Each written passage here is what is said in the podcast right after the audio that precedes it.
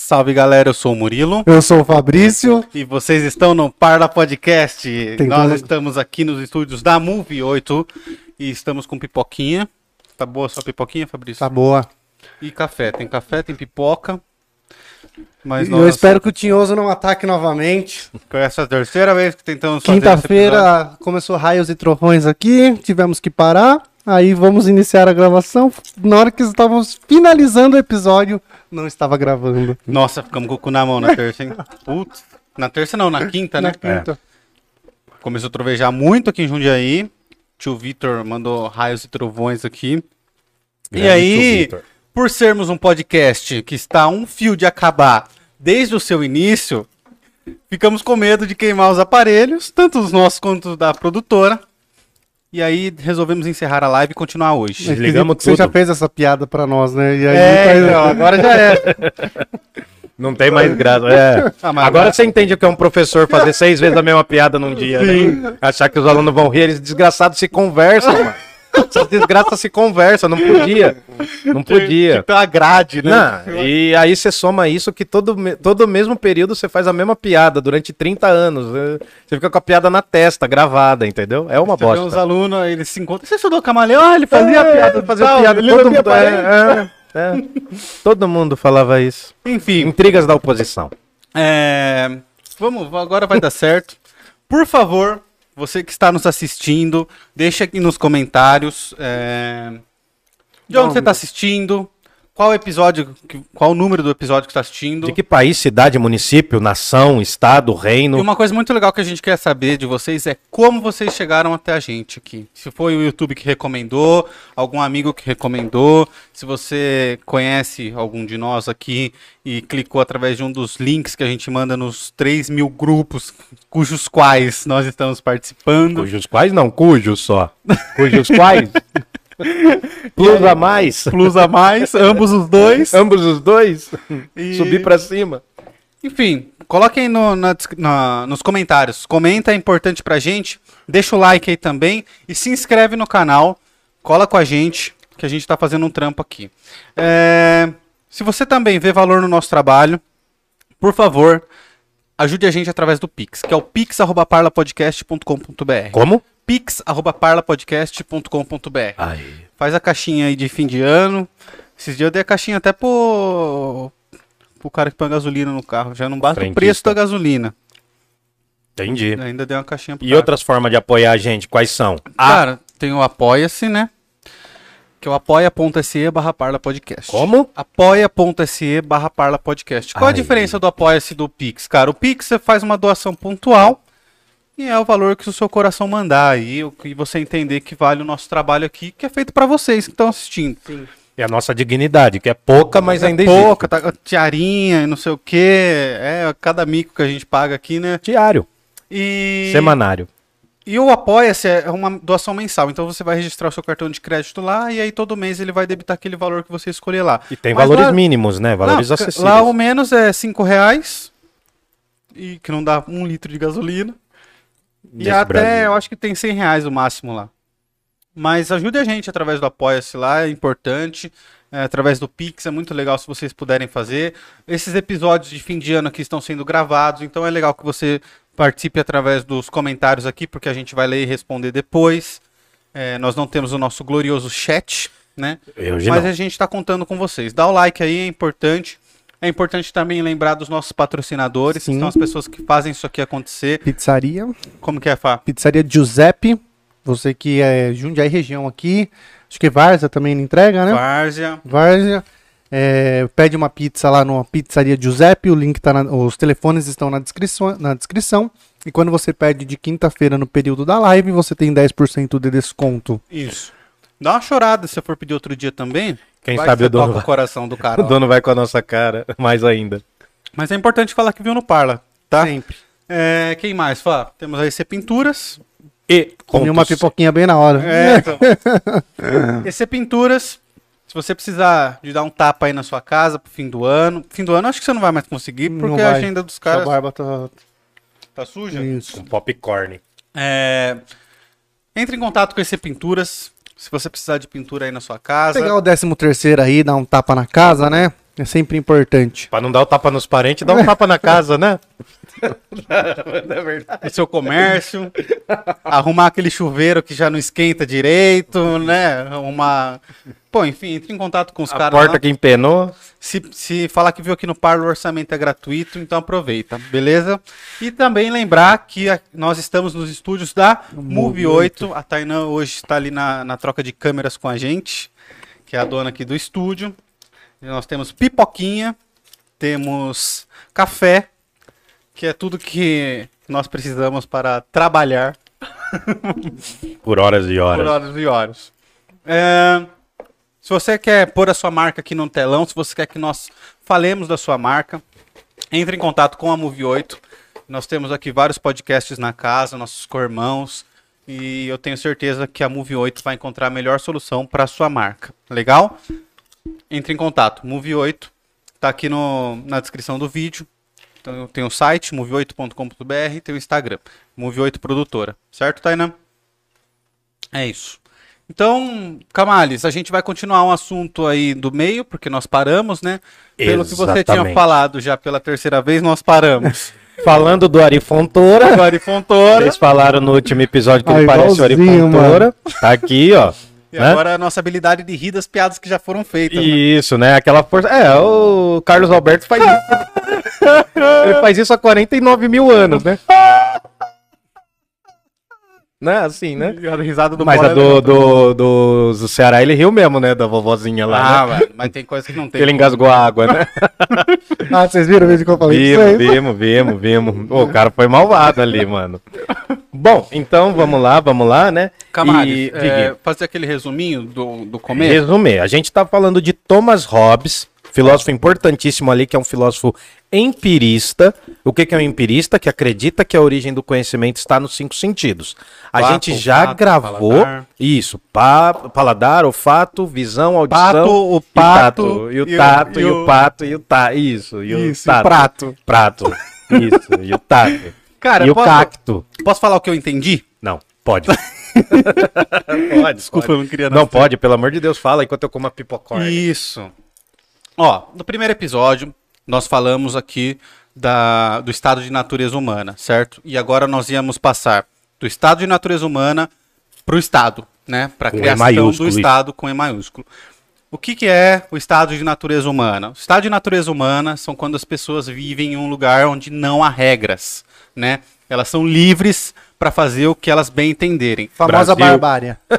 Barbarie. Barbarinha, famosa pátria amada Brasil. É. É, só que fazer o que quiser implica em uma insegurança Constante. Em, é, em relação aos outros, porque se você pode fazer o que quiser e o outro pode fazer o que quiser, ele pode entender que pode fazer o que quiser com você, né? Aí é treta. E aí você, a partir desse ponto, tem que começar a tomar algumas precauções, que é desconfiar de tudo e de todos, porque não há consequências para as coisas que as pessoas decidirem fazer, certo? Então, assim, vivemos num estado de guerra de todos contra todos. Exato, perfeito. Certo. Perfeito. Ahn, é, acho que é isso um pouco. Não, tá bom, tá bom. Mas eu queria dar exemplos. Posso? Pode? Deve. Deve. O lance do trânsito que a gente usou no último vídeo, né? De um cara que, pô, tem uma entrada, né? Você tá na faixa aqui da esquerda para entrar à esquerda. Aí você começa a ver aquele monte de cara passando pela direita sua, né? Furando aquela fila de, de carros e entrando lá na frente. Cortando, cortando asa, né? Como a Isso. galera fala. E aí você, você é até contra isso, você acha isso ruim, mas você começa a perceber que se você não começar a imitar a atitude errada do outro, você vai ficar preso ali para sempre, né? E aí você passa a, a ser obrigado a agir de uma maneira que não, não é o melhor para todo mundo. Como diz Racionais, a atitude do mal influencia minorias boas. É. Você viu a live do gastei. Racionais, cara? Qual? A última que saiu? Não vi. Que eles chamaram até o Galo e tal. Não Nossa, vi. Preciso cara. ver. Muito incrível, mano. Muito incrível. Vale muito a pena. Elevaram o nível das lives de música, cara. Ah, Você legal. veja lá, você vai ver, Vou você vai ver. pagar um pau. Eu vi o chamado do, do Braucan. Sim, foi, foi na semana passada, mano. Ele tá com Foi- foninho assim. né? É, que é pra galera da psicologia e tal, pra, pros cuidados, né, pós-pandemia. Foi muito Dá legal. uma olhada lá, mano, muito incrível. Ah, bom, Camales, e aí, trazendo para um, pra um, pra um exemplo mais prático ali da época, por exemplo, somos aqui três reinos, né? E aí eu começo a ver você se armando, Você vai ver que tá um conflito instaurado, né? aí eu começo não a desconfiar. Tá, não tá desenvolvido, mas já tá instaurado. Aham. Aí você vai começar a se sentir competitivo. É, porque o cara, ele- você pode se sentir livre para tomar os outros reinos. Sim. Né? E você pode se sentir livre pra me atacar antes que eu tome os outros reinos. Exatamente. Como Por que seria o nome do seu reino, camaleão? Meu reino seria. Sei lá, mano. Noialândia. Noialândia, Noialândia. o reino dos desempregados. Sei lá. Eu pôr McDonald's no meu, porque eu gosto. Vai cagar. Alô, McDonald's. Vai cagar. E o seu, como que seria o seu reino? Não sei também. Fiz essa pergunta, achei que não ia ter. O reino dos gamers, né? Não, Ah, você não é gamer? sou Você nada. é gamer? Gordinho é gamer, onde? Gordinho, ele... Faço nada. Alcoólatra, eu acho. O reino da cerveja. Os alcoólicos anônimos. Isso, é. Não, a gente não é anônimo. É, a gente é público. A gente é público. Bom, nada contra aí. Procure, procure por cuidado se você Qual é precisar. o nome do seu reino aí, gordinho? É, Pode ser o reino das brejas. o reino dos Reino das mamilos. brejas? Uhum. Bosta de nome. E o seu? Tá, ó, McDonald's. uma bosta. Ah, você foi o menos criativo. É que eu gosto das músicas do, do MC Donald. Não, MC, do, MC Donald, né? Qual é o seu MC favorito? O MC, MC Donald. Donald. Bom, e aí o que acontece? Então vamos lá. Comer pipoca. Pra gente entender toda a reflexão que o Thomas Hobbes nos dá, a gente tem que, tem que sacar o seguinte. Primeiro, ele parte da ideia de um ser humano antes de viver em sociedade. Essa técnica é uma técnica chamada método hipotético dedutivo. Ele tira uma hipótese, ele fala: olha, como que devia viver os seres humanos antes de viver em sociedade? Ah, de uma tal maneira. Então ele vai começar a deduzir, dessa hipótese vai começar a deduzir como essas coisas foram acontecendo, como as primeiras sociedades foram surgindo antes de ter esse pacto que a gente pode chamar de contrato social, ou de pacto social, ou até de Estado civil, no sentido, né, de questões políticas mesmo. Será que a Estado galera já ouviu maiúscula. falar de- dessa expressão contrato social? Muito, é muito famosa porque tem um livro do Jean-Jacques Rousseau, né? E agora, com todo esse processo nosso da democracia nos últimos anos, de 2012, 2013 para cá, vem se discutindo de novo. Porque, pra gente ter uma noção, o Hobbes, o John Locke e o Jean-Jacques Rousseau, eles representam, três filó esses três filósofos representam uma questão chamada contratualismo, que são os caras que vão estudar e vão refletir sobre uma sociedade surgida a partir de um pacto chamado contrato social. E é uma obra do Jean-Jacques Rousseau. Exatamente nesse nome, do contrato no social. direito que se chama pacta sunt servanda. É, conservar os pactos? Que É, o acordo que foi feito O tem que ser acordo. cumprido. né? Sim, tem que, que vale, que Essa vale. é a primeira coisa que um estudante de direito aprende a falar em latim. É o E pacta ele- sunt servanda E aí ele começa a achar. Fumus boni iuris. O que, que é o fumo? É. A fumaça do bom direito. É, bom, é bônus. Que é meio que onde a fumaça fogo. Então, Sim, tipo sim. assim, ó, excelência. Fumes buenas senhores, é? Né, a galera já Bloqueia a conta dele que ele vai tirar o dinheiro de lá, entendeu? Entendi, entendi. Entendi. Vai dar ruim. Vai, dar, ruim. Vai dar ruim. Se demorar, ferrou. Vai dar ruim, entendi. Bom, e aí o que que acontece? A gente tem que entender que esse estado é o estado de natureza, esse primeiro estado. É um estado com E minúsculo, porque é o estado da condição. Né? Se a gente for todo mundo pro reino do Fabrício, o reino das cervejas, a gente beber um monte, a gente vai ficar embriagado. Sim. Então nós vamos estar em estado alcoólico, estado né, de torpidez, digamos assim. Um estado ébrio. Minha conta bancária vai ver que eu estou em estado de pobreza. Estado de pobreza. Pode ser que você reverta isso, né? É só a galera fazer um pix pra você, né? Pix de fim de ano, com o 13 terceiro cantou aí. Isso, Caixinha exatamente. pros gordinhos. Exatamente. Tomar uma gente- Heineken vez é, de, de imperinho. tá certo, tá certo. Tá bom, né? Então o que que acontece, mano? O lance é que esse estado com E minúsculo é a condição que os seres humanos viviam antes de viver em sociedade. Essa é a hipótese. Tô partindo dessa ideia. O Hobbes vai falar que é uma sociedade extremamente marcada por conflitos, por competição e pela busca pela glória. Né? Que são algumas coisas fundamentais aí que existem no ser humano para ele. Mas antes de tudo isso, para valer, essas condições de vida Imaginem os homens da caverna, as pessoas da caverna. Imaginem, faz aquela imagem meio simbólica dos desenhos. Essas pessoas vivem guiadas pelo medo. O grande motor do ser humano é o medo. O medo uh, faz com que ele vá ao conflito, que ele perceba a competição e que ele busque a glória. Mesmo que seja uma pequena glória, é isso que marca a questão da vida antes de viver em sociedade. Uhum. E nessa sociedade, antes da sociedade, a gente tem o primeiro e único grande direito, que é a preservação da vida. Todo mundo está lutando pela sobrevivência. Mas aí dá para chamar isso de direito? Então, é um direito natural porque ele vai, ele vai falar, na verdade, que é uma lei natural. Uma lei natural, é, talvez. Não é um direito, é porque né? O direito é ele precisa de reconhecimento. Isso, o dire... E aí, a partir do momento que alguém bate na sua porta, você mostra um papel para ele, eu tenho direito à vida. O cara uhum. corta Sim, sua exato. garganta mesmo assim. Seria uma, é, é uma lei natural porque ela está antes da lei, inclusive. Uhum. Porque ele pensa o seguinte, ele vai fazer o raciocínio, todo mundo quer conservar a própria vida.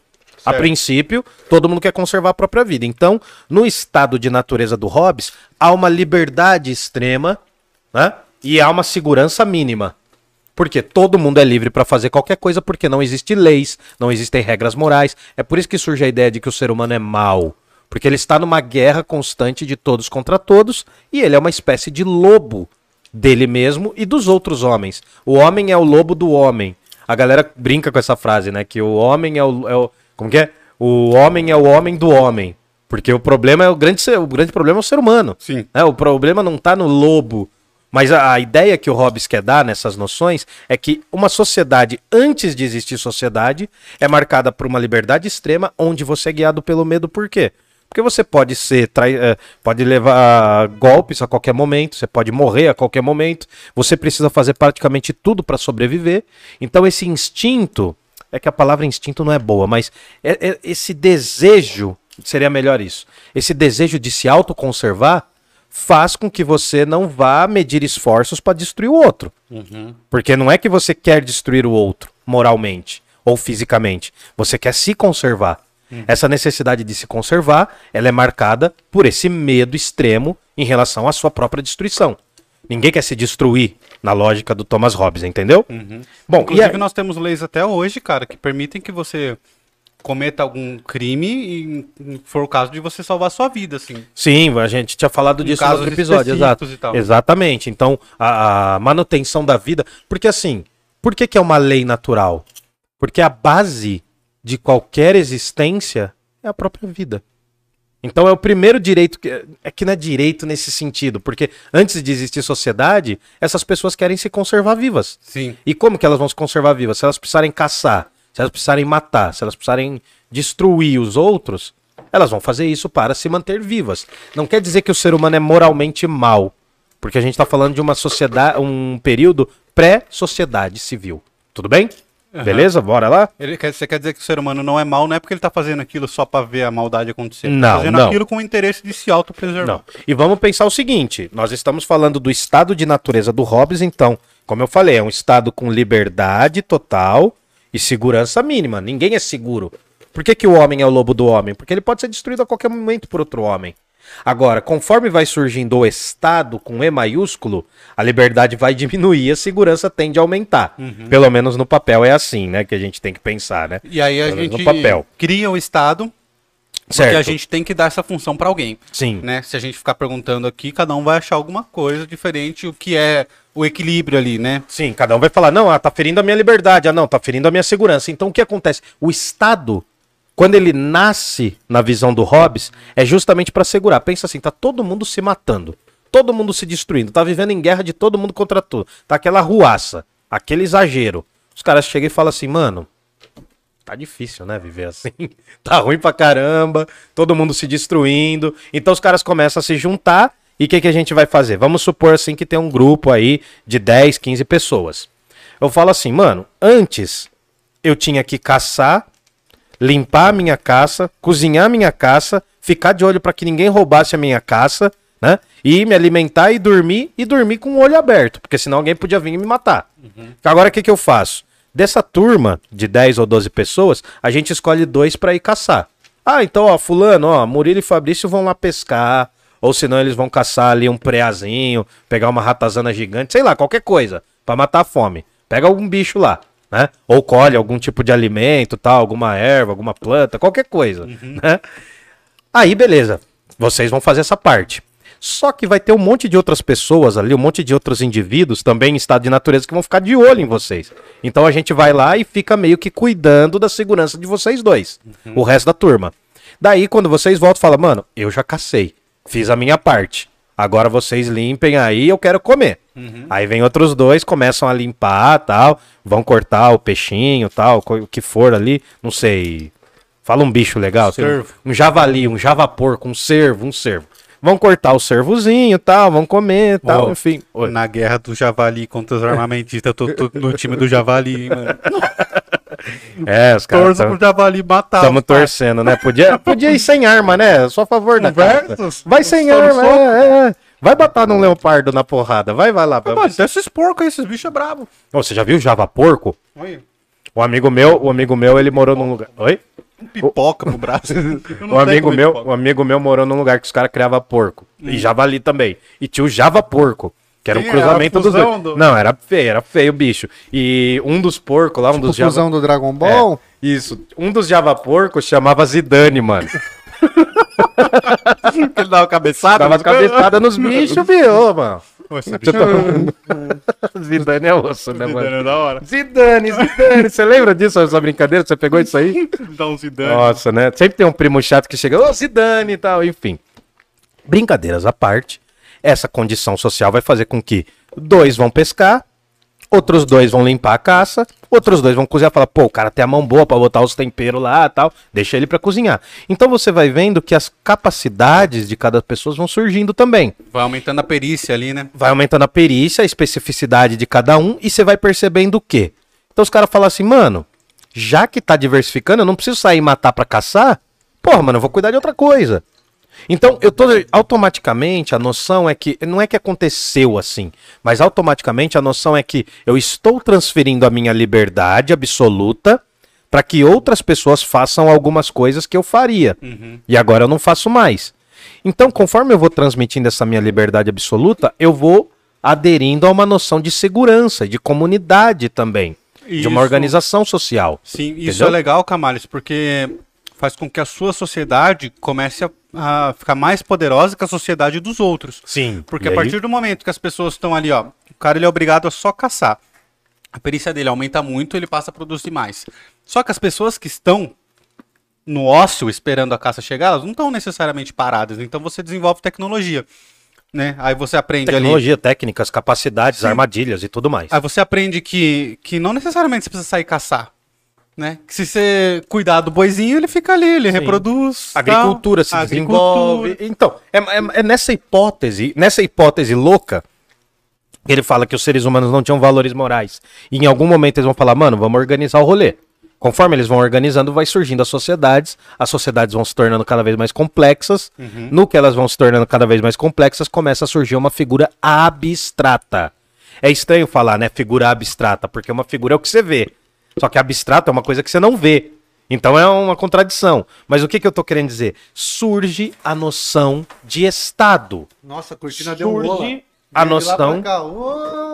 É, bateu uma ventaca aqui, né? Beleza. Vê se tá É, gravando ainda, tá? Pode ser um sinal. Pode ser um sinal, né? Porque agora a gente tá. É, estamos nessa treta aí.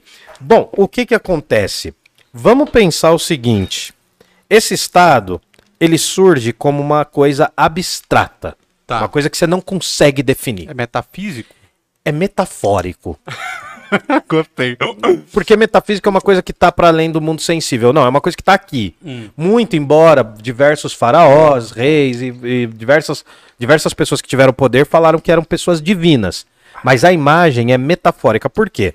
Como eu te falei, você é advogado. Sim.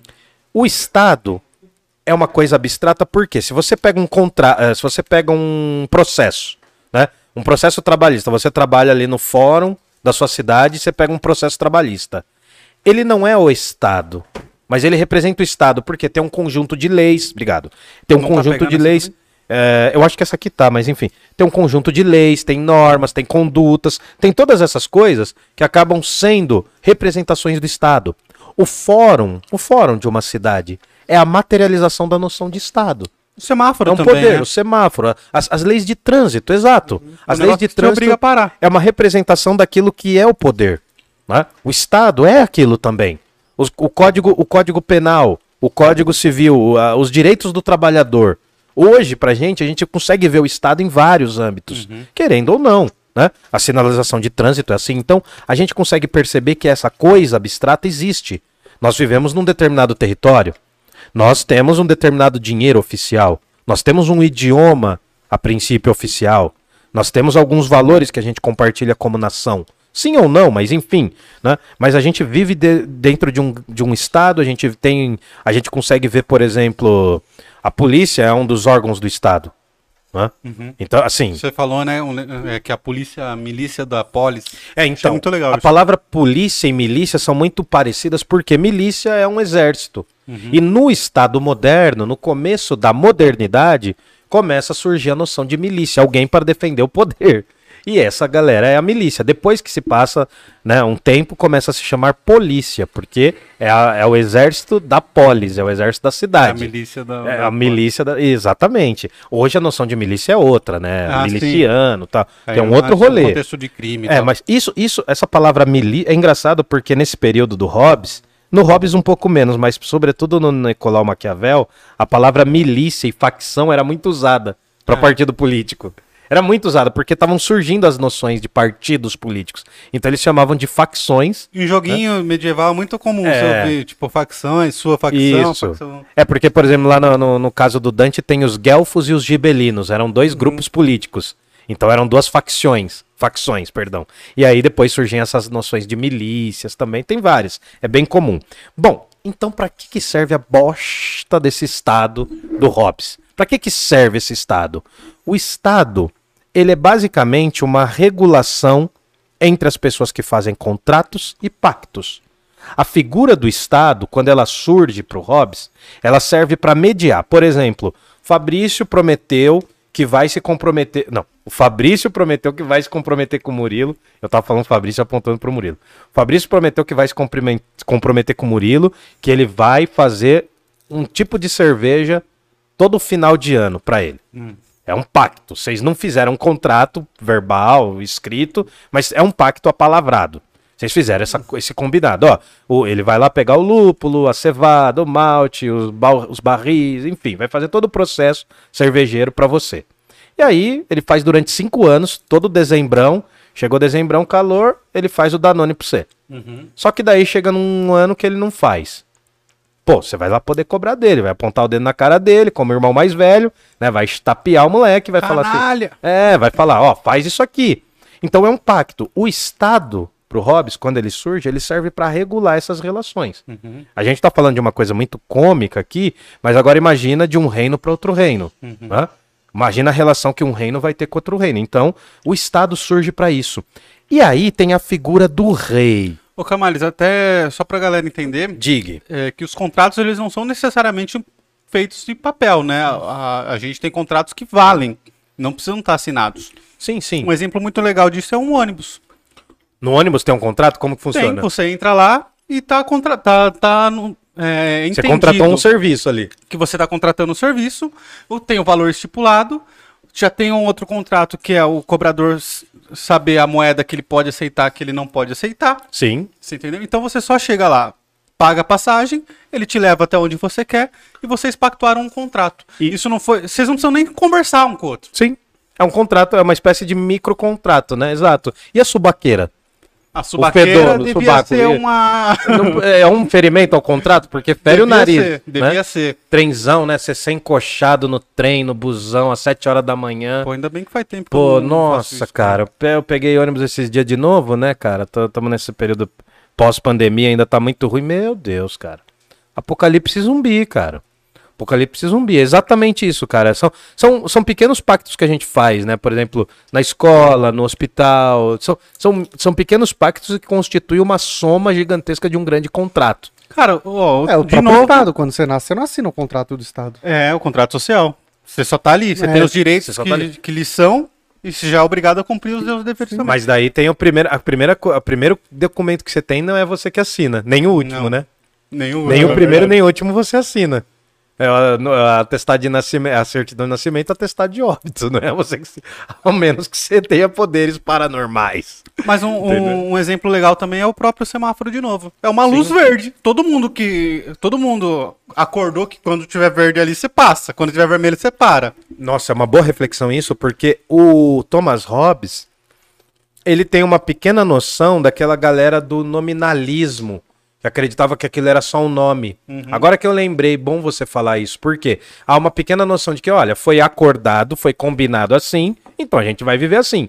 É aquela diferença entre acordo de fato e acordo tácito. O acordo tácito é aquele que você concorda sem mesmo estar lá. Antes de você nascer, já decidiram sua vida. Assim que você nasceu, né? Você teve que assinar um contrato que é a certidão de nascimento, depois teve que tomar as vacinas, vacinem-se, né? Depois você teve que estudar. Então, tem vários pequenos contratos que vão marcando a sua vida, né? A questão, as suas relações familiares. Não é bem um contrato, mas é mais um pacto, né? Então, exatamente, cara. Eu acho que é, vai do simples ao mais complexo, mas a gente é marcado por esses pequenos contratos, esses pequenos acordos. É isso. Certo. Então, legal. aí agora deixa eu mostrar a figura do rei. Vou pedir pra Taina jogar a figura do rei. Deem uma olhada aí, né? É um rei com uma espadinha na mão. A Você com um revólver na mão é um, é um rei feroz. Então, o rei tá com uma espada na mão e um báculo na outra. Báculo. Um báculo é um cetro Báculo Exu do religioso. blues? Báculo Exu do blues, quase isso, né? Báculo Exu do blues. Você tá com você tá com um cetro religioso e com a espada na mão. Por que que isso daí representa? Essa é a parte mais difícil de entender. Não é que essa galera juntou religião e Estado. Hum. É que eles não separaram. A gente é que separou. O mundo contemporâneo, a Revolução Francesa vai separar isso definitivamente. O próprio Hobbes já acaba pensando nisso. E se você olhar essa imagem ainda, né, você vai ver que tem um monte de cabecinhas no corpo do rei. Isso quer dizer que nós somos súditos da figura real. Para o Thomas Hobbes, né, o cidadão, a noção de cidadão ainda não existe. O que existe é a noção de súdito. E você faz parte do corpo do rei. né? Se o rei comete um crime ou se o rei está te observando, não é o rei que está observando. Quem é que está observando? Nossa. Nós. Porque Tem- o rei representa todos. Como que é um, isso? tem até um lance, né, de, de um dos súditos acusa o rei e fala, pô, você matou esse cara do nada. Ele fala, peraí, eu não. Nós matamos ele. É porque ah, tinha uma frase também na Idade Média, e na época do Hobbes também tinha. Falava assim que o poder está onde o rei está. E Porque teve um não cara existe- que falou que o Estado sou eu. Sim, eu- o, isso, o, o Luís XIV. Mas ó, ó, presta atenção nessa frase que eu disse antes. O rei está onde o poder está. Não existiam capitais. Hoje existe capital, né? Você Ah, chega. entendi. Qual é a capital de Santa Catarina? Florianópolis. Qual é a capital do Rio de Janeiro? Rio de Janeiro. Qual é a capital de São Paulo? São Paulo. Qual é a capital de Minas Gerais? São Né? É, Rio Branco. Qual é a capital de, de Minas Gerais? Belzonte, né? Belzonte, é Belzonte. E, puta, cidade bonita, né? Meu Deus do céu. Eu gosto bastante. É, eu gosto de Minas pra caramba, cara. Gosto de Minas pra caramba. É, Ouro Preto. Você Nossa. foi bastante pra lá? Cara, já. Belo Horizonte eu já fui umas cinco vezes. Ouro Preto umas O que quatro. você foi fazer lá? Ah, cara, vida bandida. Já tive vida bandida, né, mano? Já tive. Não, já tive revoada. Não, mas eu fui prestar vestibulares. Você É, meteu lá minha de- acha, minha acha aqui, ó. Azaia. Aqui, ó. Não, já teve, já teve. Eu tô antenado, filho. Eu tô antenado. Não, assim, eu já, eu já fiz vestibulares, já prestei vestibulares, já fui de maneira séria, né? É, depois do vestibular eu não ficava sério, mas já prestei vestibulares. É que eu queria ter passado em duas universidades lá, mano. Na verdade, eu queria em uma, Federal de Ouro Preto, que foi a universidade onde o Jonga estudou, mano. O Jonga estudou história onde eu queria ter estudado. É que o Jonga ele é mais novo, né? Senão Ele é um pouco mais novo, mas, nossa, cara. podia o- estar tá na classe dele. É, provavelmente eu estaria me formando quando ele tava entrando. Acho que ele prestou em 2007. Se ia pintar 2008. o cabelo dele. Enfim. E, e o Jonga sofreu preconceito pra caramba lá. Mas enfim, eu queria ter estudado na Federal de Ouro Preto, que é muito boa, mas era muita festa, muita vodka, não ia dar certo, era muita balada. E a melhor universidade, na época que eu tava, né, fazendo o vestibular, era considerada a melhor universidade do Brasil de filosofia, a UFMG, que é a de Belo Horizonte. Entendeu? Ela tá em vários lugares de Belo Horizonte, mas ela é dali, eu queria, eu prestei lá também. E aí também teve as revoadas, né, mano? Teve as revoadas. Eu fui padrinho de um casamento de um amigo meu em Uberlândia, mas aí eu já tava sério. Revoada é entendeu? bom, né? Não, já não era na revoada, agora eu já tô sério. Já faz, Esses faz tempo. atrás fui parar numa festa da Faculdade de Medicina aqui de Jundiaí. Revoadinha. Eu não conhecia ninguém da Faculdade de Medicina. Revoadinha. É, me foi assim, acontecendo. E foi. Foi acontecendo. Foi longa a que eu festa? vi, eu tava lá. Foi longa. Ah, então. E o pessoal da medicina tem acesso a umas coisas que as pessoas comuns não têm. É, né? Atestado. É mesmo. não, se você colar lá no centro, lá na Sé, você consegue uns atestados. Ah, Só que seu nome vai ser tipo Robervaldo e não sei o quê, daí você vai ter atestado de 10 dias e tal. Não, mas o Ai, pessoal cara. lá tem acesso a umas coisas, viu? Então, não, eu imagino. Não que eu tenha provado, só assistir. Então você foi bobo, mas tudo bem. O Estado, ele é marcado também pelo medo, só que ele tá ali como um regulador e ele molda. Ah, por isso que a noção do Hobbes é que o Estado é mal, porque o Estado, ah, o ser humano é mal, perdão. O ser humano em estado de natureza é mal. Quando surge a noção do Estado, o Estado tem que lapidar esse ser humano, tem que moldar. né? Imagina, um, imagina uma carranca, imagina uma face humana esculpida na madeira só que tá toda disforme ainda. E aí o Estado, ele tem a função de aparar isso, deixar polido, deixar arrumado. Mais ou menos como um mármore cru, que aí você pinturas faz, e aí um mármore polido, que aí você pinturas retoca. Entendeu? É mais ou menos isso. O que que acontece, mano? Pra gente entender melhor, quando surge essa noção de Estado, o Hobbes vai falar assim: olha, pode ser a figura de um rei ou de um colegiado de pessoas que vão manter esse poder. A função principal do Estado é honrar os contratos e os pactos das pessoas. E ao mesmo tempo, há pactos entre as pessoas e há pacto das pessoas com o Estado. Pactos e contratos, tudo bem?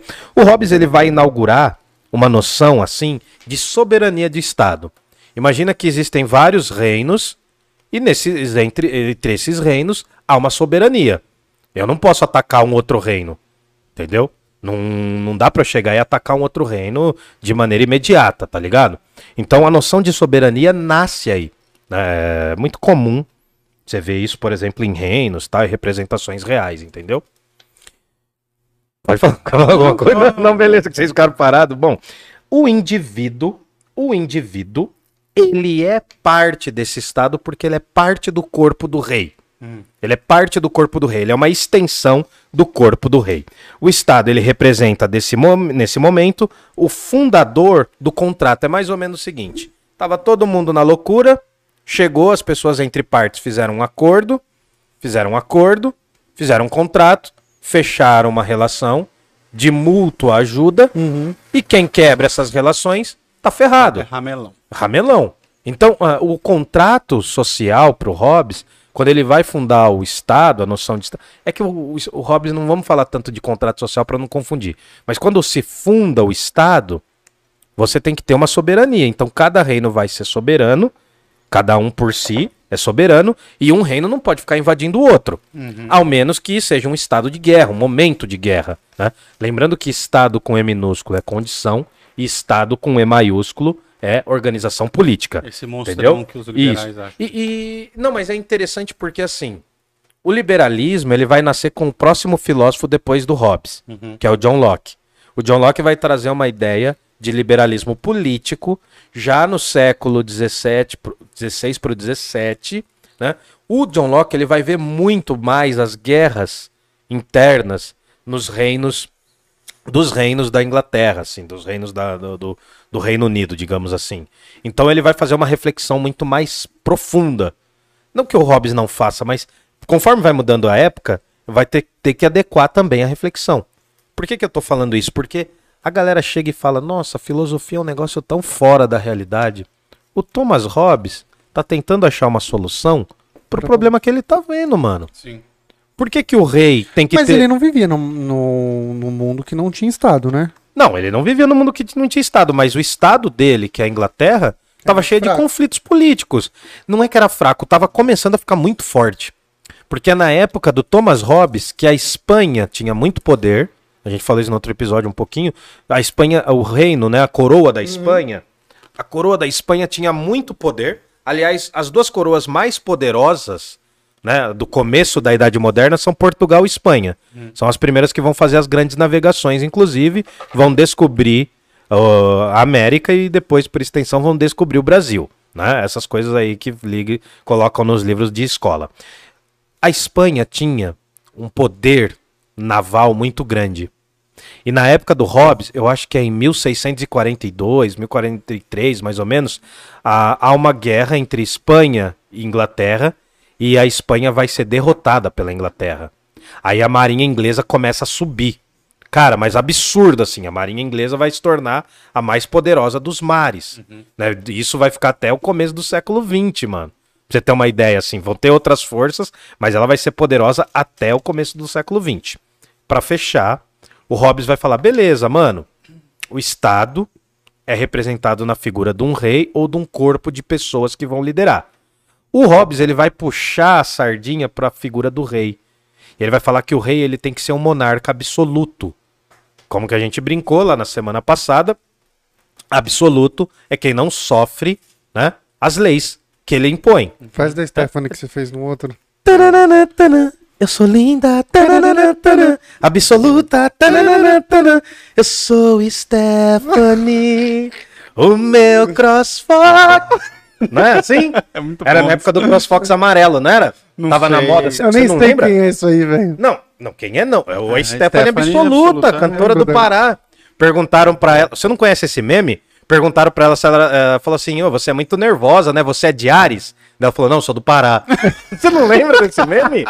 Tô ressuscitando o meme do Esquadrão da Moda, hein? Esquadrão da Moda. Tô ressuscitando o meme de vocês, hein, mano? Olha aqui, ó, como a gente é ô, velho. Camales, o Fabrício ele falou uma coisa aqui que me chamou um pouco a atenção. Hum, O que você entende como Estado? Porque na minha cabeça aqui, o Estado ele tá presente desde o início das eras, cara. sim. A partir do momento que alguém combinou alguma coisa com alguém, já, já- o Estado tá ali. Ainda que não se chame, que não tenha a menor noção de Estado, né?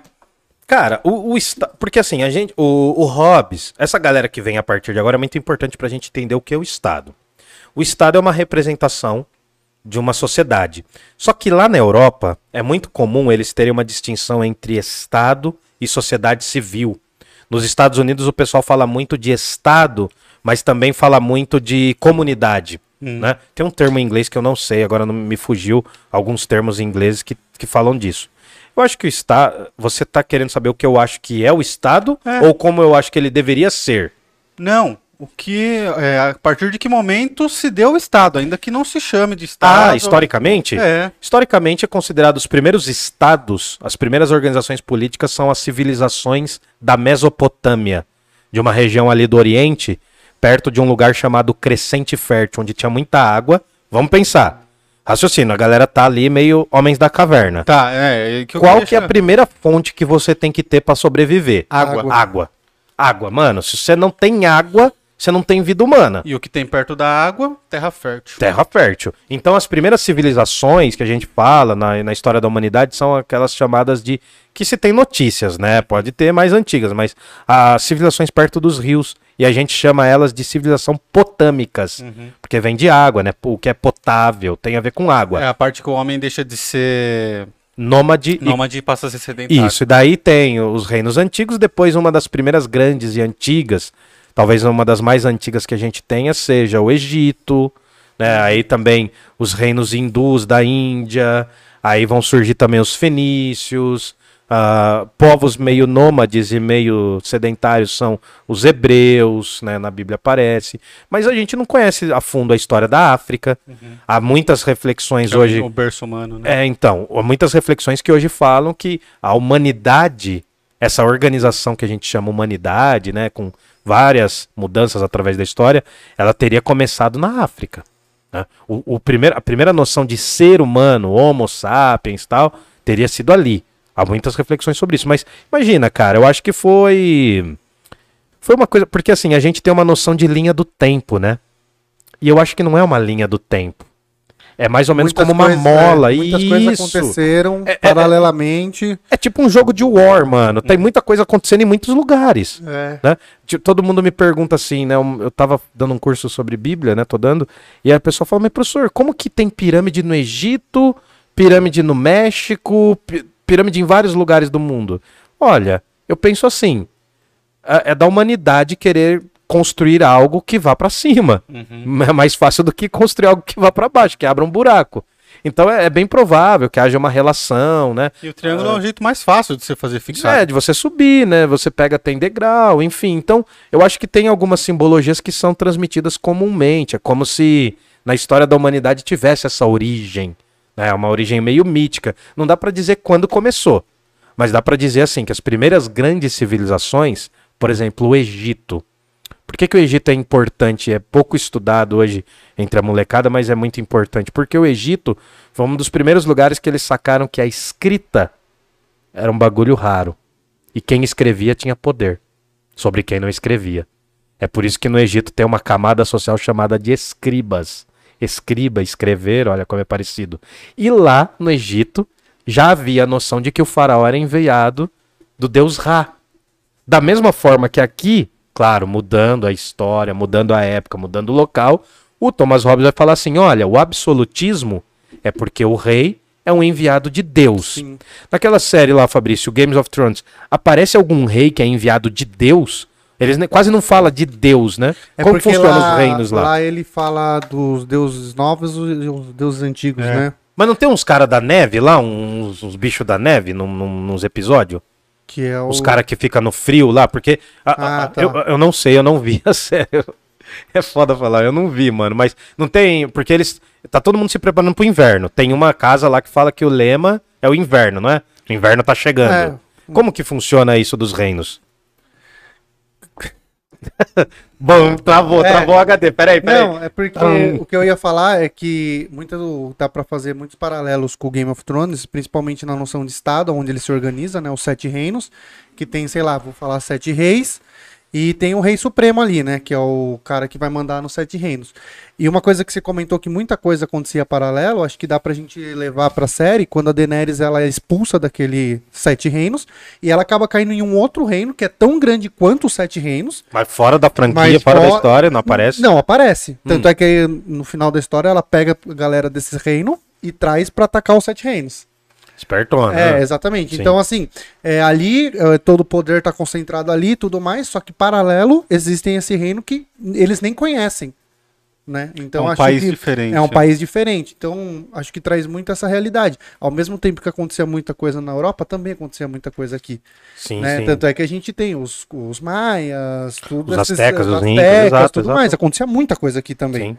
Entendeu? Que a gente nem sabe, porque não tem os relatos. Exatamente, exatamente. Então, assim, o porquê lá a gente tem essa história relatada e lá. é, Enfim, lá a gente conhece muito mais. Ninguém vai saber o que de fato aconteceu aqui, se foi um desastre natural, se aconteceu qualquer coisa. Se já tiveram reinos povos- mais poderosos. Exatamente, né? E Porque você sabe- imagina se fosse o contrário, se a América tivesse ido para a Europa e descoberto a Europa, Sim. a gente tinha uma inversão de valores. É. Sim. E você com sabe certeza. por que não aconteceu isso? Aconteceu o contrário? Não sei. Por causa do mapa. Se você pega a América, ela é comprida, assim. Então você pega é, até, a- até os Estados Unidos, lá o Canadá na ponta, a- até o, o fim aqui, é a horizontal. Né? É, aliás, Vertical. É vertical. Então, o que serve no sul do Brasil não serve no- nos Estados Unidos lá. Então, assim, você vê que os animais são diferentes, porque o clima é diferente. Sim, é porque a América tem a maior variação climática de todos os continentes. Exato. né? A Europa não que ela não- se imaginasse como continente há milhares de anos atrás, mas Uhum. ela tem uma variação climática gigantesca. Mas a Europa não. A Europa, ela é mais retinha, assim. É, ela, Então, e, e é uma faixa, acontece? né? É uma faixa de clima temperado. É muito parecido. Tipo, saiu de Portugal e Espanha, ali entre França e até chegar no começo da Rússia, é muito menor do que a gente imagina. Nos mapas aparece grande, mas é um território muito menor. E tem um clima muito parecido também. Sim. Tem um E livro aí- que fala sobre isso. E aí, o que, que você consegue fazer? Quando você começa a conhecer os outros povos, você começa a aprender tecnologias que servem para você. Né? Então, por exemplo, o cara consegue nego- eh, negociar os bois que vivem ali no país dele com o outro extremo, porque vai sobreviver lá também. Aqui não, aqui você tem lhama num lugar, cavalo em outro e, sabe, é tudo diferente, então você não consegue trocar muita tecnologia. Lá não. E aí você desenvolve mais tecnologia. Quando você desenvolve mais tecnologia, você é mais poderoso. E aí quando você vem pra cá, você por, por ter mais gente trabalhando em tecnologia, você consegue dominar os outros É, povos. não é porque os, euro- os europeus não vieram pra cá, eles não eram melhores do que a gente. Não. É, Mas é porque eles tinham uma tecnologia muito diferente. Se fossem outros moldes de, de, de conquista. Cara, quando os europeus chegaram aqui, os caras não tinham nem sistema de esgoto, mano. Os europeus não tinham nem sistema de esgoto. Sim, sim. E, e os astecas tinham. Os astecas Sim. tinham um sistema de irrigação.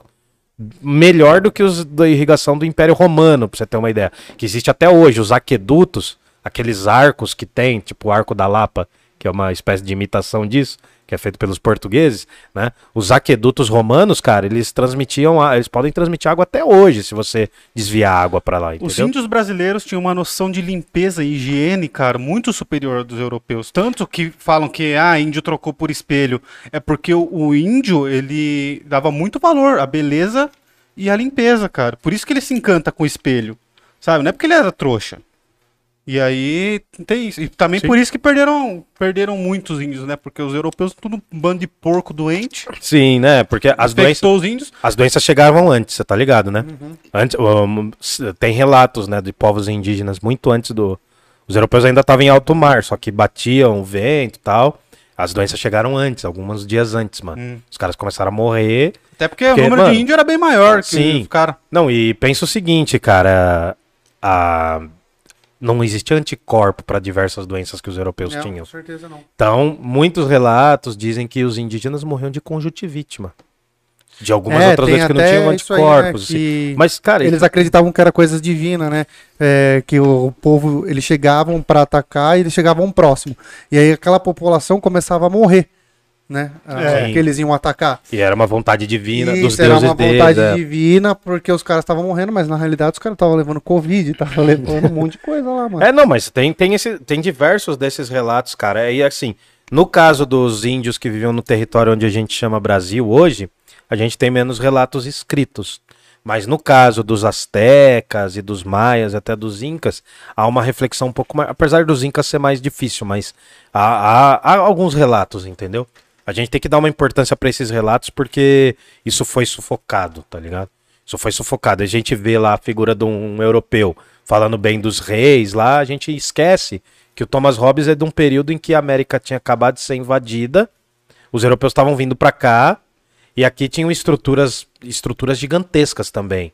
Tem uma cidade que hoje é a península de Yucatán, lá no México, que era uma cidade chamada Tenochtitlan, que era uma cidade gigantesca com mais de um milhão de habitantes. Na Europa não tinha nenhum lugar com um milhão de habitantes ainda na época.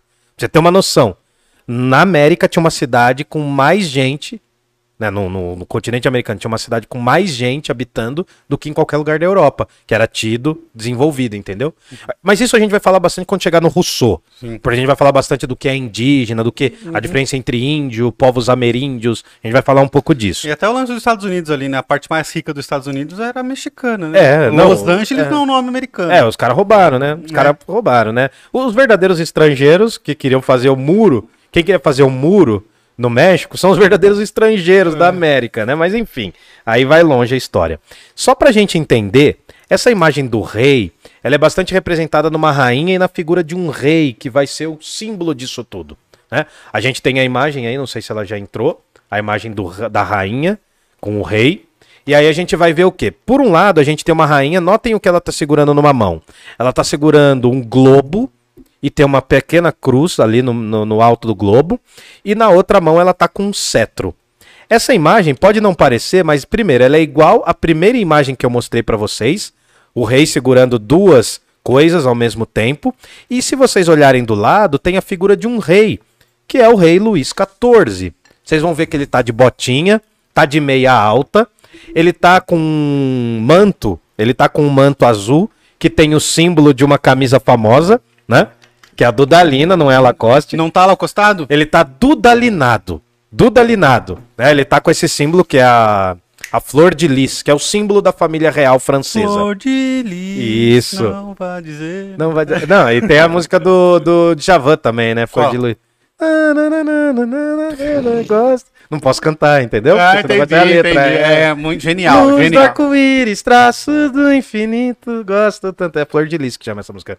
Enfim, que o Adnet cantou só com palavras nada a ver, já viu? Não. Porra, o, o Adnet fala palito, lápis, caneta. Nunca viu esse vídeo? Ai, cara, você não tem cultura inútil. Não tenho. Enfim. Aliás, eu só tenho coisa inútil. Cultura nem isso. Mas pra gente entender, o rei que aparece aí é o rei Luís XIV.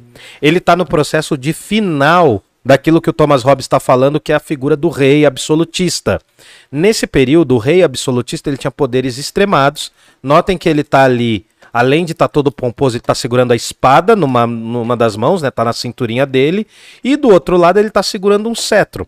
Esse cara foi um dos mais poderosos e ele teria sido o rei Sol, né? Ele teria dito a famosa frase, né? É, Novinha, vê se não mexe comigo. Não, ele falou a famosa frase, né? Que é Moi.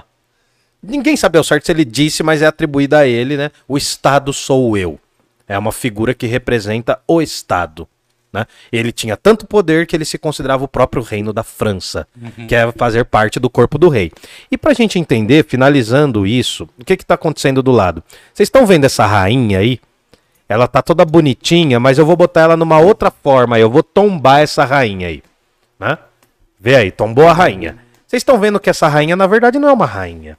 Ela é uma representação de um mapa da Europa. Se vocês olharem bem aí, né, vocês vão ver que ali na borda do vestido dela, ali na parte de baixo do vestido, tá escrito Europa. Europa. Europa, porque tá em latim, né? O V e o U têm a mesma grafia, mas pode ficar tranquilo, é a Europa, é o reino, né? Ou é a soma de vários reinos da Europa. É uma representação de como a Europa se via no final da Idade Média. Isso tem muito a ver com como o nosso querido Thomas Hobbes vai ver a representação do poder. E aí a gente tem que entender o quê? Que aquela figura do rei com os dois cetros é a figura do rei inglês com o poder anglicano, da igreja anglicana, que vai surgir no final da reforma protestante. Né? A igreja anglicana também surge, e com o poder do Estado. É essa a imagem da figura do absolutismo.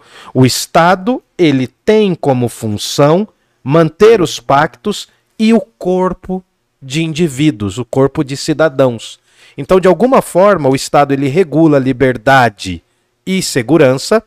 Se a gente recair numa destruição de um governo e a gente recair também na dissolução, na destruição de um Estado, a gente volta para a barbárie.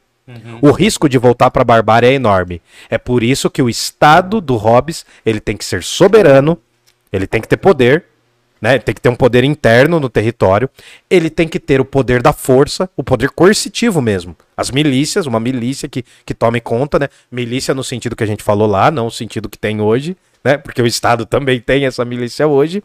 E ele tem que regular algumas questões ali.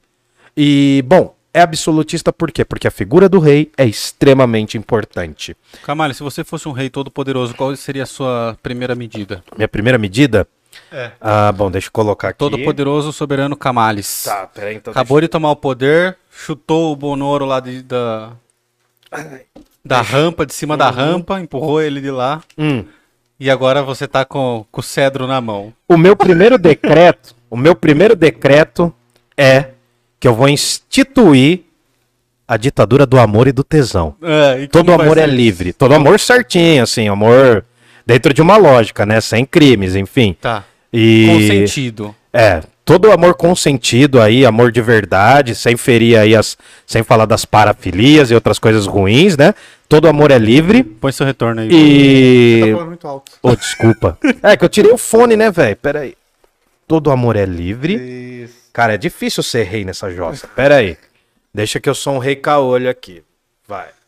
Fala aí, fala aí. Põe a sua coroa de Natal. Tava bom a coroa de Natal.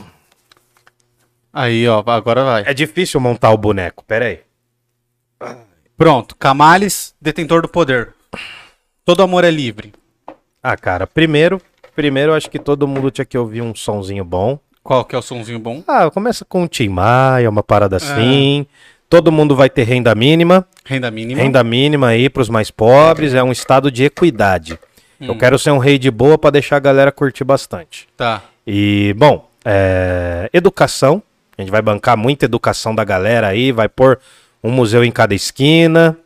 Que mais? Deixa eu ver. Um boteco também em cada esquina. Não sei, mano. Não sei, cara. Embaixo, embaixo é museu, em cima é boteco. Pode ser o embaixo, muse- o embaixo museu. Não, embaixo museu, em cima boteco. Ou em cima, ou embaixo, enfim. Não, mano, eu só queria que as pessoas tivessem o mínimo de dignidade e não pagassem tão caro pras coisas. Uhum. Pra gente começar, a gente teria que mudar um pouco a questão da economia, Hum. na minha opinião. Porque o modo que a gente tem vivido, eu não acho digno. Tá. Pra maior parte das pessoas. Não tô pensando em mim, que ainda tenho o mínimo de condição. Tô pensando pra maioria das pessoas. Agora, se eu fosse um rei absoluto, eu ia dedicar a primeira semana a feriado, velho. Feriado. Feriado, boa. uma semaninha de feriado pra todo mundo respirar, fazer as coisas depois. Como ia chamar? Camales Day. Ah, ca- é.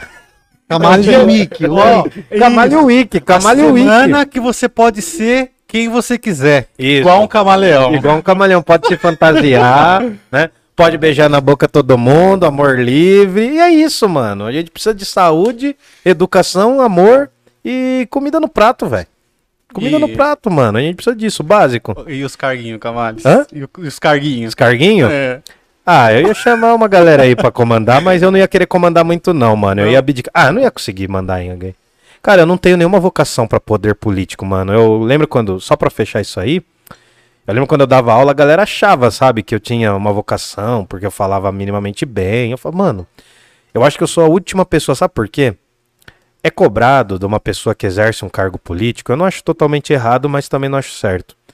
Que ela tenha uma certa moralidade sabe, um, um uns certos valores morais, essa coisa. Porque, mano, você vê, todo político, come, pra, pra, pra, se, pra se candidatar, ele vai começar a beijar a foto da família, vai começar abraçado com um monte de gente. E, cara, eu não sou muito assim, entendeu? E eu não Entendi. sou exemplo de moralidade, mano. Vocês me conhecem aqui do Filobrizando, mas quem me conhece de verdade sabe que eu sou um lixão e gosto de beijar sarjeta de final de semana, mano. Eu gosto de dar meu rolê. Uhum. Então, mano, eu seria um péssimo rei. Agora não sei você, vê aí. Minha primeira Qual que seria a sua de primeira rei? atitude? É. Sirene pra motoboy que entrega comida. Sirene pra motoboy. A sirene do Corinthians lá. Não, sirene, pô. Igual ambulância. Ativou a sirene, todo mundo tem que sair da frente. Mas só pra quem entrega comida. Porque quem... comida é prioridade. É, quem entrega documento, foda-se, pode esperar. É, e aí? E, pô, acho que isso, isso ia resolver o país, né, cara? Isso ia pôr o Brasil nas- na- no trilho de no novo. trilho novamente. Um Brasil Eu- feliz de novo. Prioridades. Uma pessoa que não tá com fome é uma pessoa feliz. É- e aí ninguém enche o saco. É, Pessoa é. feliz não enche o saco. E você, Eu Fabrício, consigo qual que seria? pensar isso. Vai lá, gordinho. Primeira medida do, do rei Fabrício. É proibido vender água mais que dois reais. Nossa, essa é boa, mano. é boa. Cara, eu tava no Tietê esses dias, na estação Terminal Tietê. Ô, a água tá seis reais, velho. Não pode Pô, vender. mano. Em nenhum lugar do país pode vender água mais que dois reais. Não, tá Porque certo. eu não vou falar gratuitamente, porque a gente sabe que tem o custo ali pra envasar e tudo mais. Mas não pode vender mais de dois pila. Pô, gordinho. Você tava na balada, cerveja, foda-se. Mas a água, dois pila. Tá certo. Aí você faz uma eleição entre eu, você e o Camales. O Camales falou tudo bonitinho. Ia ficar em último, certeza. Não, eu abdicaria também, mano. A hora que você falou do amor livre aí, a galera já não ia votar. Porque. É, porque a galera é que não baderna. ama. Não, a galera que não ama não sabe o que que é o amor. É, e aí os dois idiotas aqui, certeza que o povo ia votar. Tô ana- eu, tô, eu tô analisando o que já foi feito, entendeu? Os idiotas estão sempre no poder. Ah, sim, né, mano? O poder é um pouco isso, né? Mas enfim, vamos, vamos voltar aqui porque. Bom, era um pouco isso.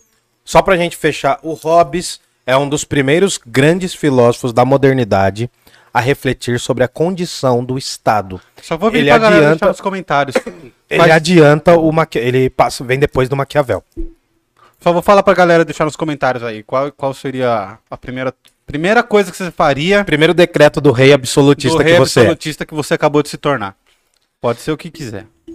É isso aí. É isso aí, fechou? Acabamos? Acabamos. Você mostrou as imagens, as duas. Já mostrei. Os três. É. Ah, a gente deitou a imagem e viu já que era o mapa. é. E, Pegadinha Cara, do malandro. é, até uma curiosidade, eu não lembro se eu falei já nesse vídeo, se foi no, nos outros. Ou nos outros. Mas o lance do rei ser um deus, né, cara? Isso ele surge nas primeiras civilizações ali, porque quando você começa a criar regras, vão existir pessoas que, que pensam, pô, beleza, eu sigo as regras enquanto eu estiver na frente dos outros. Enquanto não tiver ninguém olhando, foda-se. Eu mato mesmo, eu roubo mesmo, não tem problema.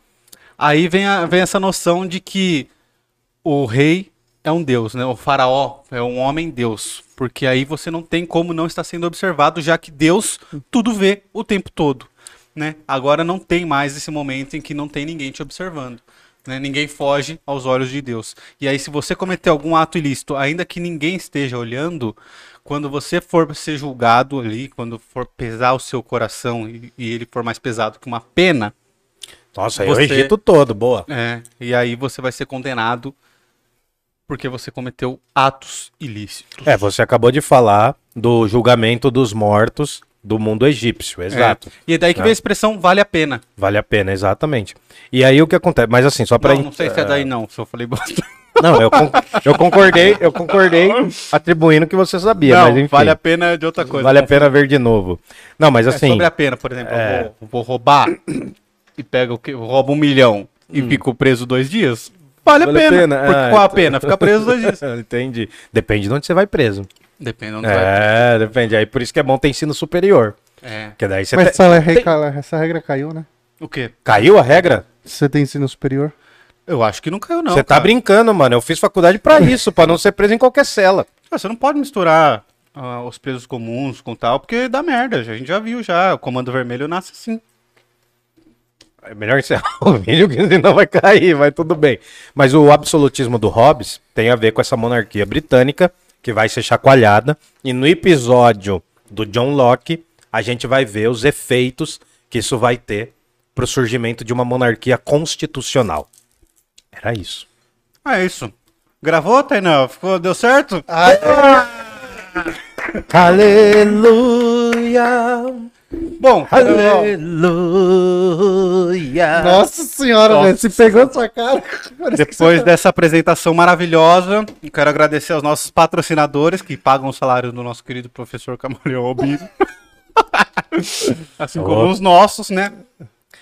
Cara, Que é. ficar sem décimo terceiro é osso, mano. É osso. Então, ó, se Vai. você ganhou seu 13 terceiro, nós aqui não ganhamos, só o gordinho ganhou.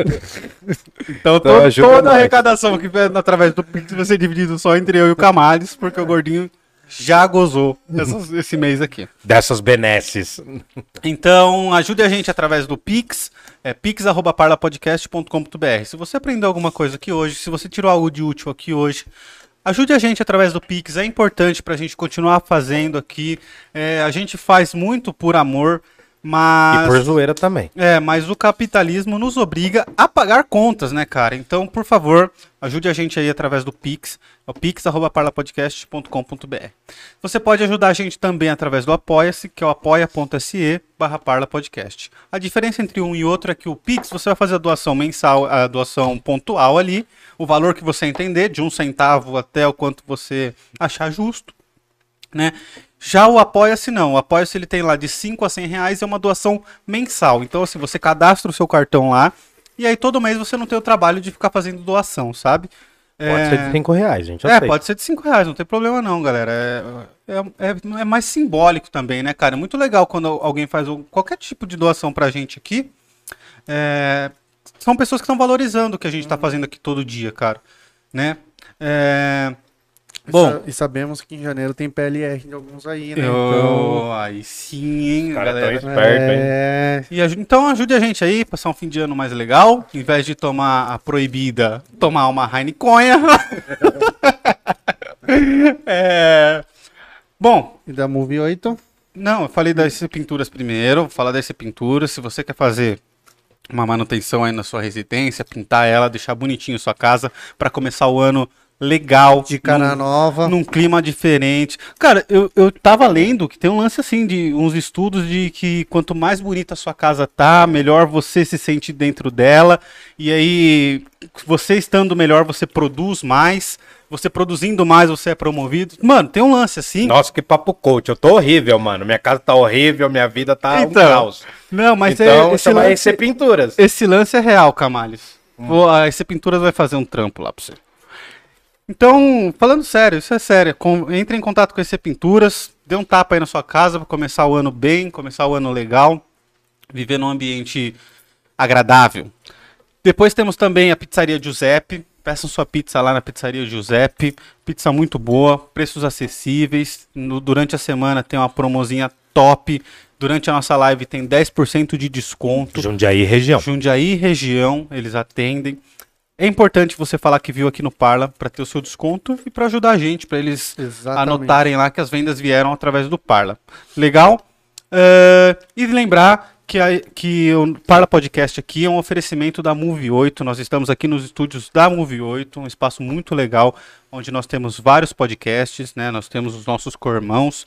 Se você quer patrocinar a gente, se você quer pôr a sua marca aqui no telão, quer que a gente fale da sua marca, entre em contato com a Move8, é arroba Move8produtora, arroba Move8 produtora, www.move8.com.br. Você vai conversar com a Tainá ou com o Rafael e eles vão achar a melhor solução para sua marca. Legal? E é isso, né, Camales? Dá o like aí, se inscreve, deixa nos comentários. Eu quero saber nos comentários o que você faria se fosse um rei absoluto. Eu quero saber de onde você está falando. Eu quero saber qual episódio você está assistindo, se esse é o primeiro, se é o segundo, se acabou de chegar, se você já está aqui com a gente faz tempo. Se você acabou de chegar, eu quero saber como você chegou aqui. Se você viu o YouTube recomendando, se algum amigo recomendou, se alguém mandou, ó, esses tontos aqui, e você veio para dar risada. Então fala Essa pra é a gente. primeira de todas. Fala pra gente como você chegou até nós. A gente quer fazer esse mapeamento, é importante até pra ajudar a gente a crescer aqui. Legal? Beleza. Não custa nada deixar o comentário aí, nem deixar o seu like e nem se inscrever no canal. Legal? Pode Esse- dar, ah, só uma coisinha, pode dar like, pode dar dislike e falar o que, que vocês não gostaram também. Pode, pode mesmo. Pode dar, a gente não tem medo não, a gente só vai perseguir vocês até o inferno, mas a gente não tem medo não, pode falar. Pode falar, é verdade Não, mesmo. mas é sério, é bom, a gente cresce com as críticas. É. não muitas também. Olha, eu tô bem gordinho, cresci bastante. se, se você vê que tem muitas, faz um elogio aí. Vai, o ego nunca é demais. Se estiver muito machucado, uma massagenzinha nele. Então vamos embora? Vamos. Então eu quero agradecer a todo mundo que assistiu até o final. Feliz Natal. Um Feliz Natal pra todo mundo. Quinta-feira tem mais, né? Quinta que vem, quinta que vem nós vamos falar do quê? John Locke, John Locke. pai do liberalismo. Olha a galera feliz aí, ó. Olha aí, o Estado galera. Malvadão que foi criado no É. episódio passado. Agora vai ser o liberalismo, ser o estado liberalismo. bonzinho, que é um Isso. estado mínimozinho. Mínimozinho? Mínimozinho, miniminho. Nossa, vão, vão ter o, o Kim Kataguiri vai, vai ver isso aqui. Ô, cê- eu não sei se ele vai assistir, mas que eu acho que ele vai curtir. Vamos ver se ele vai entender. Vamos ver. Vamos ver se ele vai entender. Não, ele entende, o Kim é inteligente. Agora tem os outros ali que não, hein? Ah, tem muitos ali, né, que não. Tem muitos ali que não, hein? Não, eu, acho ele, eu achava ele meio ranheta, pra falar a real, quando ele surgiu. Agora ele tá mais Ele- moderadinho. Ele era, ele, então- era, ele era muito novo, né, mano? Jovem. É, né, tem que envelhecer jovem. Quando você é jovem, você tem muitas certezas, É. cara. É, eu tenho muita dúvida, mano. Esse dia eu vi um meme muito legal, que é assim, eu buscando respostas, aí uma senhora com uma faca escondendo a faca nas costas, e a senhora é a filosofia, e a faca é mais questões, tá ligado? É, é um pouco isso. é um Quando você pouco busca isso. respostas, você encontra mais questões, e aí você vai vendo que você nada sabe. Como diria o nosso queridíssimo Socrates. Tô ficando profissional e não saber nada. Mas Bom, é isso. Espero vamos- que vocês tenham gostado. Aproveitem as festinhas de fim de ano, comam bastante. Que muitas uvas passas passem pela vida de vocês. Jundiaí não tem heróis, Vida longa ao Parla Podcast. não põe ma- maçã na maionese. Nem uva passa no arroz. Nossa, mano. Falou.